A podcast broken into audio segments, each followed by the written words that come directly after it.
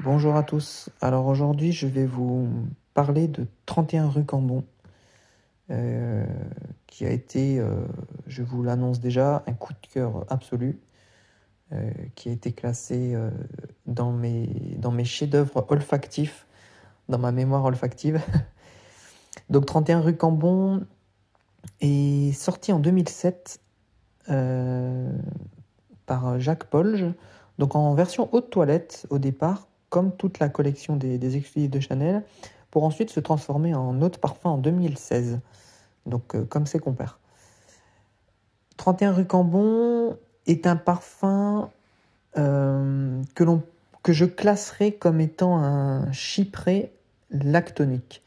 Je reviendrai après sur les termes, mais je vais déjà faire un petit rappel sur ce qu'est un chypre.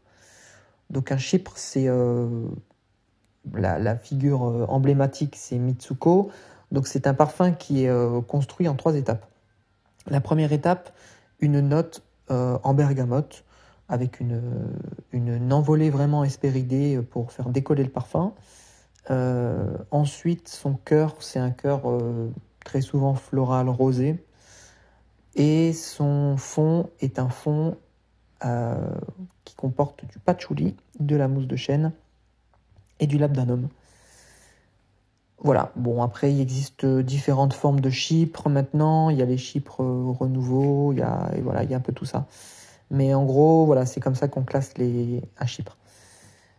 Et euh, donc 31 rue Cambon, euh, et euh, un chypré qui se qui sambre un peu donc euh, l'ex-famille des, orientaux et je le situerai un peu entre les deux je reviendrai dessus euh, juste après. Donc 31 rue Cambon s'ouvre sur une euh, comme un chypre donc sur une très très belle bergamote. Une bergamote euh, florale verte pétillante on a vraiment une ouverture lumineuse mais à la Chanel avec justement une petite facette poivre noir qui, qui lève un peu la bergamote et qui me fait un peu une impression d'aldéhyde euh, qui, me poursuivra d'ailleurs euh, tout au long du propos du parfum. Euh, donc voilà, donc c'est une note un peu en contraste mais qui est cohérente en tout cas je trouve et qui permet justement de booster un peu la bergamote et peut-être aussi de jouer sur sa tenue pour la faire un peu durer dans, tout le discours du, parfum. Alors ensuite, on a un cœur absolument merveilleux. C'est un des plus beaux cœurs que j'ai pu sentir, je pense. Euh, donc composé d'un ylang étincelant. c'est extraordinaire, je le trouve vraiment magnifique. C'est un des plus belles ylangs que j'ai pu sentir. Celui-ci est, est, entouré d'un jasmin renversant avec euh, aucune note animale, que ce soit chez l'ilang euh, comme, euh, comme pour, pour le jasmin. À aucun moment on, est dans du capiteux, on n'a pas de lindole, on n'est pas trop dans les matières grasses de, ces, parfums-là enfin de ces notes-là, pardon. Et euh, tout autour, on a une rose et un iris, un peu au second plan quand même. Le parfum fait la part belle euh, aux fleurs blanches plus qu'aux qu fleurs rosacées et poudrées, euh, mais qui sont quand même là et qui jouent un rôle assez euh, majeur dans le parfum, euh, notamment pour, pour donner un fond euh, peut-être un peu baumé, peut-être légèrement épicé, mais c'est pas du tout un parfum épicé. En tout cas, je, je quelquefois quand euh, quand il y a une petite bourrasque de vent, quand je me déplace, je sens une note rosée euh, assez poudrée, donc euh, c'est plutôt intéressant en tout cas à sentir. Et alors le fond de ce parfum, alors le fond de ce parfum, c'est extraordinaire, vraiment. C'est il y a un patchouli à la Chanel, c'est-à-dire qu'on n'est pas dans un patchouli terreux, mousseux, humide, euh, qui évoque le sous-bois, mais au contraire, on est dans un patchouli assez épuré et plutôt sec. Euh, un peu à la coromandelle, euh, avec les notes un peu baumées comme ça de coromandelle. On a vraiment cette impression-là. Ensuite, et pendant très longtemps, on a un aspect santalé euh, magnifique qui, me, qui moi, m'ouvre l'appétit. Euh, y a... Pendant quelques moments, on a vraiment l'impression d'avoir une noisette euh, qui, qui, se, qui se sucre de vanille. Alors, sucre, c'est peut-être pas le bon terme parce que c'est absolument pas un parfum sucré. Mais en tout cas, ça me, m'émoustille les, les papilles, quoi ça me donne faim. Il y a vraiment une sensation euh, gustative très prononcée et qui est très très très jolie. Et donc euh, cet aspect cuiré, je pense que c'est euh, amené par la note poivrée du départ, avec je pense le, le, le, patchouli et puis cette manière de se de s'endurcir un peu mais sans forcément être, euh, être sombre. C'est absolument pas un parfum sombre. Voilà. Euh, je voulais donc revenir sur l'aspect lactonique de ce parfum euh, pour deux raisons.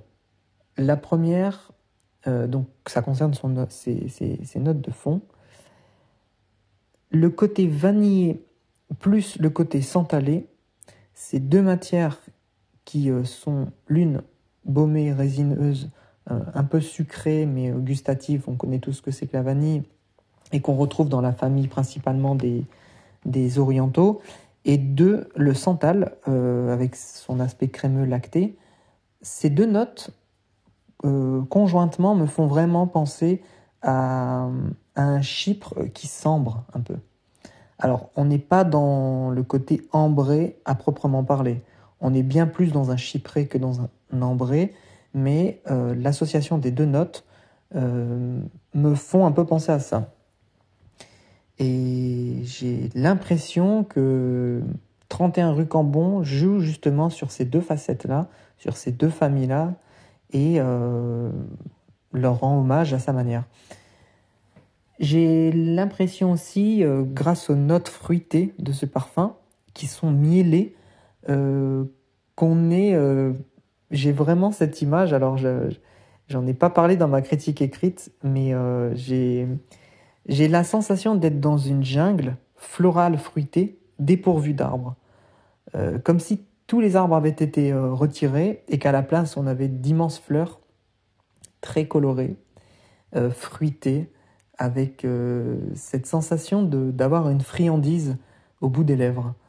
Euh, et la même image que j'ai aussi, c'est l'intérieur du fruit de la passion, euh, plus précisément la pulpe du fruit de la passion, avec cette couleur jaune orangé euh, qui, qui colle un peu et qui est un peu pâteuse. Mais j'ai vraiment cette sensation-là en, en, sentant 31 rue Cambon et en le portant toute la journée. Donc voilà. Euh, je voulais venir aussi sur euh, l'aspect central de ce parfum. Euh, Placé au carrefour de plusieurs autres chefs-d'œuvre de la maison Chanel, on a la sensation d'avoir la quintessence de ce que Chanel peut proposer via d'autres références. On a le fond gourmand de Coco Noir, avec cette tonka vanille euh, propre à ce parfum. On a la jungle santalée de Bois des Îles, et aussi donc d'égoïste. On a le cœur blanc avec toutes ces belles fleurs blanches du 22. On a un jasmin très ensoleillé euh, propre à 1932. On a le cuir vanillé du lion. Et on a aussi cette assise baumée euh, patchoulisée euh, de coromandel.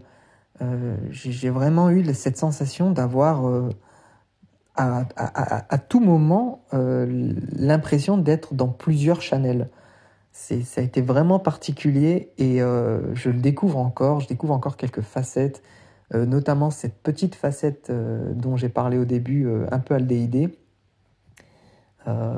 levée par cette note poivrée. Enfin, voilà, c'est vraiment incroyable. C'est un parfum sublime avec une évolution complexe, mais pas difficile à appréhender, absolument pas. on a un changement de bout en bout.